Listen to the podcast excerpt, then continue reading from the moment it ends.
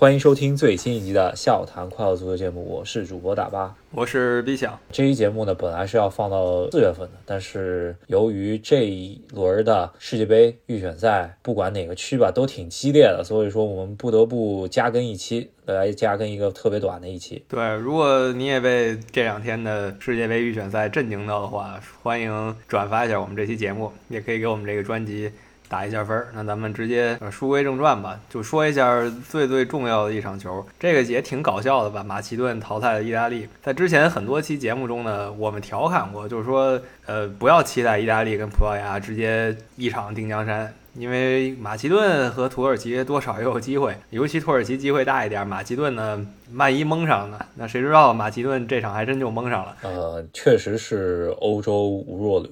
马其顿本身进入到这个最终的附加赛淘汰赛，对他们来说也已经属于是历史的突破了啊！离世界杯感觉应该是他们历史上离世界杯最近的一次了。然后没想到啊，在淘汰赛的第一回合碰上前世界冠军意大利队，居然是赢下了。比赛，而且是以如此戏剧性的在九十一分多钟绝杀意大利，这个确实不太容易，是吧？是在意大利的巴勒莫主场，然后北马其顿，那咱们官方一点叫人家全名北马其顿，一个明显比意大利弱的球队，是吧？它就是一个人口很小的国家，以前南斯拉夫的一小小一部分，然后居然淘汰了。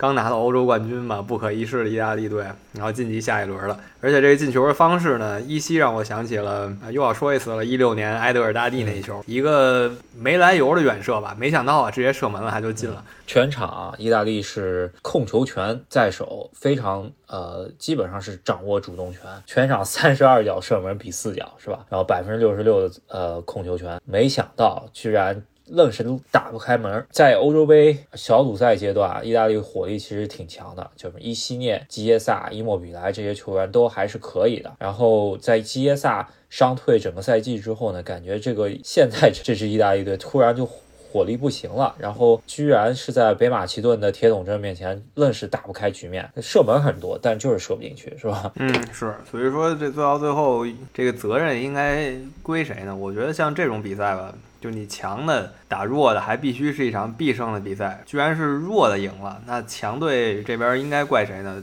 主教练肯定难辞其咎了，对吧？你应该是一个非常有说服力的三比零啊，晋级下一轮迎战你想象中那个假想敌葡萄牙队的。那你上来就翻了车，所以我觉得曼奇尼呢识趣一点的话，可能就直接辞职了吧。嗯，这也是挺讽刺的，因为毕竟意大利也是刚在欧洲杯上面刚拿了新科的欧洲杯冠军，是吧？这个居然碰到这儿，我现在想起来，那英英格兰看到这一幕什么感觉呢？是吧？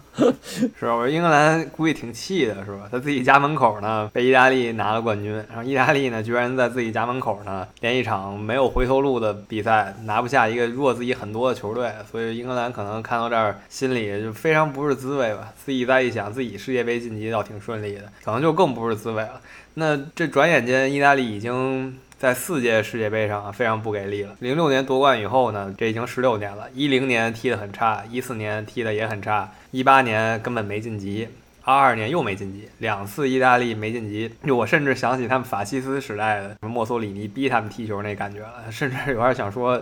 是不是得有这么一个魔鬼般压力，他才会好好踢呢？现在回想起来，这没有晋级，这一路回首，我觉得头锅你说曼奇尼，我觉得没问题。然后 第二把锅要扔给队内的点球手，呃，也是切尔西的点球手若尔尼奥，是吧？这真的是在前面的预选赛中间，若尔尼奥罚丢点球，导致意大利痛失好局，最终进到了附加赛。然后，然后又是阴沟里翻船了，那也没办法。葡萄牙这边呢，就相。对运气好一些，虽然自己踢的这个比赛上半场踢得很很不错，但下半场差一点就翻车了，是吧？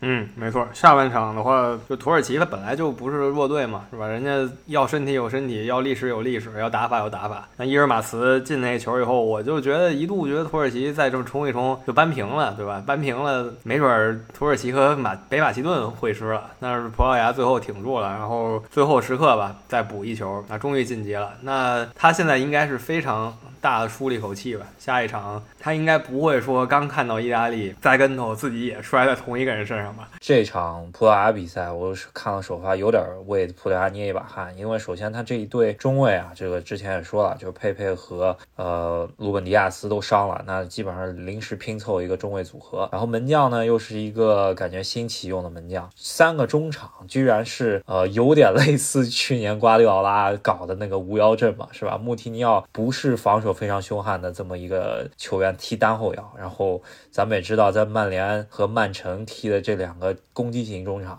居然放在中场这这上面，这感觉无腰阵上来，我为他捏一把汗。特别是土耳其上半场其实机会挺多的。只能说他后防线不是特别稳定，然后让呃葡萄牙先进了两个球啊。但是我觉得上半场如果土耳其把握的好一点的话，如果二比一进入到下半场，那伊尔马斯第一个球就已经扳平的话，那甚至有可能把葡萄牙一波给推了。而土耳其稍微可惜的就是八十四分钟拿到点球，居然伊尔马斯一脚踢飞了。这个只能说主场还是有一点优势的，是吧？是主场优势，有时候就体现在这儿吧。球迷山呼海啸，就是干扰对方这个点球手。那伊尔马茨只能说背一小锅吧。如果最后总比分二比一的话，球迷可能对伊尔马斯更不高兴一点。但是葡萄牙最后比分扩大到三比一，可能伊尔马斯没有那么难受吧。但是土耳其确实也离晋级不是很远，险些我们就要看到土耳其对北马其顿。确实是因为如果伊尔马斯踢进那个呃点球的话，那鹿死谁手真不好说，是吧？确实，所以葡萄牙现在他应该一百二十分的精神打起来了吧？自己费这么大劲晋级，那自己的假想敌呢根本没晋级，那下一个对手已经送到嘴边上了，对吧？葡萄牙对北马其顿依旧是一个强打弱，那就看。教练怎么想，然后队长队长是谁？肯定是 C 罗了。他怎么想，然后球队那些球员怎么想？精神我觉得应该已经调到最好了，不能有失吧。两另外两场欧洲杯区的预选赛，威尔士是通过贝尔超神一脚任意球一脚远射啊，这个 还是能体现曾经的一亿身价吧，是吧？把可以说是一手把奥地利给掀翻了。他们的潜在对手我不知道是吧？目前来看，乌克兰跟苏格兰那场球要拖到夏天再踢了。那具体怎么样呢？无法确定，毕竟牵扯到政治了，那就更复杂了。所以我们拭目以待吧。乌克兰不是呃威尔士的下一个对手是谁？那同样被牵扯到的还有瑞典那一组吧。瑞典艰辛的战胜捷克，然后费了很大劲。他要面对的是直接晋级的波兰。那瑞典足协之前的抱怨也成真了，他们觉得波兰少踢一场，俄罗斯这个劲敌啊，然后可能体力上有优势啊什么的。那瑞典现在正是如此，自己踢的加时，那边以逸待劳，所以不知道下一轮会怎么样。对，下一轮也就是五天之后，周二，这个非常马不停蹄的一个赛制。只能说，可能这一次世界杯的，一般来说只剩两个名额会到最后。后决出来嘛？那现在可能会有三个名额，就欧洲这边可能因为乌克兰的这档子事儿的话，可能就一起拖到那个洲际附加赛一起决出一个名额，然后就就只剩三个名额。基本上二十九号、三十号这个国家队比赛日结束的时候，基本上三十二强已经出了二十九个了，是吧？那我们欧洲说完了以后，毕竟欧洲大家最期待那场对话已经不会发生了嘛，所以也没有太多。可以继续关注了。咱们看一下亚洲，亚洲就是中国队嘛，今天又踢了一场，怎么说呢？对于中国队来说，就是一个面子问题了啊，倒不是说。倒不是很惨吧，来了个一比一就可以接受的一个面子问题，一个一场比赛吧。最近这个国足跟相声界又吵得不可开交，是吧？这个呃，感觉这这场球已经到了中国足球为了自己最后那一口饭来拼命的时候了。那李霄鹏也不敢怠不敢怠慢了，基本上该能上的主力也都上了，除了吴磊和那些巴西族没回来以外，基本上都上了。那也是在场面很差的情况下艰难扳平。吧，呃，也是靠一个点球挣回了最后一口饭。然后我希望下一场比赛还是多上上能下届能上的人，是吧？对，没错，我也是同样的观点。我甚至觉得在二零二一年结束以后就应该练兵了，但教练可能为了这个面子吧，对吧？现在足球圈又跟曲艺圈吵起来了，真是迷迷之迷之对抗，都不知道怎么联系起来的，反正吵得不可开交。所以他们估计想在最后两场球。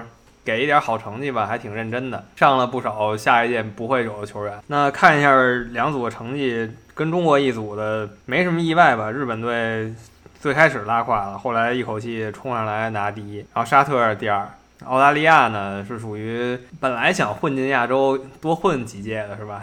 混到今年也终于不好使了，要去踢附加赛了。确实是亚洲区的四个名额，呃，四个直接晋级名额已经全部决出来了，就是日本、沙特、呃、韩国、伊朗，这基本上是亚洲区的四个强队吧。然后本来想混进来搅一棍子的澳大利亚去踢附加赛，跟那边的呃那边的附加赛名额还没有出来，是吧？但是我觉得这个亚洲区的附加赛要跟南美那边比一比，那基本上也是白给了，是吧？对，我觉得亚洲区最后你拼杀完了对抗南美，基本就是呃练练兵吧。南美如果是秘鲁晋级，你还可以练练兵；要哥伦比亚的话，基本就打傻了，那问题不大。那有人说，如果国足去另一个亚洲组，会不会有可能晋级呢？应该没戏吧？你看另一个亚洲组垫底儿是叙利亚，已经确定出局了。那叙利亚跟中国是在上一轮里的直接对手，中国队踢不了，赢不了人家。所以可想而知会什么样了。基本上那去那边就是垫底，来这边就是还有个垫背的，是吧？对，没错。所以总的来说，十二强赛嘛，中国队跟大家预期的一样，就是第十一名的水平。你别想太多了，只有越南比你稍微弱一点，但你还被这个稍微弱一点的给赢了一场，非常无奈吧。讲到亚洲，那就要讲讲南美这边。南美这边今天又出现了两个晋级名额，厄瓜多尔和乌拉圭全部直接晋级了。那现在等于说是。啊，三个球队争半个名额是吧？对，南美传统三强都顺利晋级了。厄瓜多尔是个小冷，那他变成小冷以后，比较常规的几个强队，像哥伦比亚就比较虚了。哥伦比亚要跟智利争一争，同时秘鲁也有可能，所以三个队搅在一起。如果说这三个队突破南美，然后再去跟亚洲的那个半个名额争的话，应该问题就不太大。我觉得大概率应该还是南美对澳大利亚这样子踢一场一回合的比赛，应该还挺刺激的。我觉得这场比赛是值得一看的。那这个应该是我们比较关注的。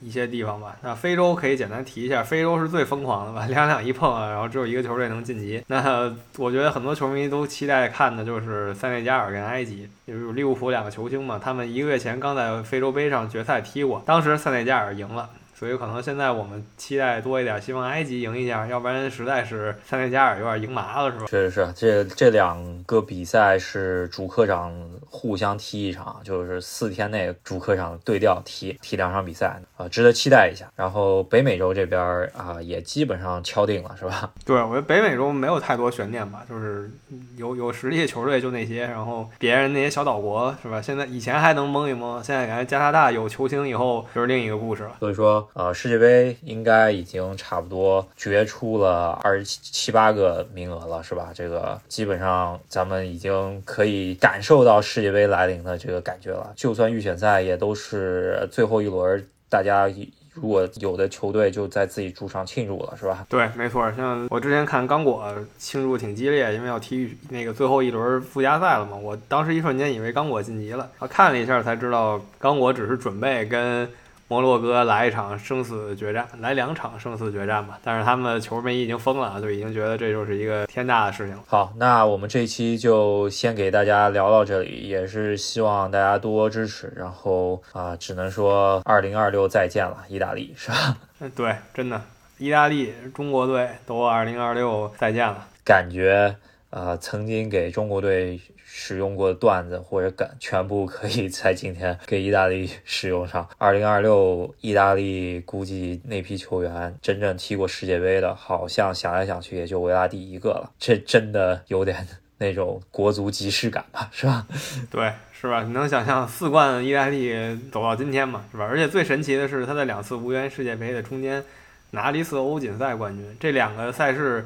我甚至说，欧锦赛有时候夺冠难度比世界杯大的，因为你遇到对手遇到可能遇到强队更多一些吧，还而且还是在客场夺了这个冠军，只能说足球就是这么 有意思，是吧？造化弄人。对，对，就是这么神奇。那我们这一期就先聊到这里，然后希望大家多转发、多评论、多点赞，是吧？下期再见。好，下期再见。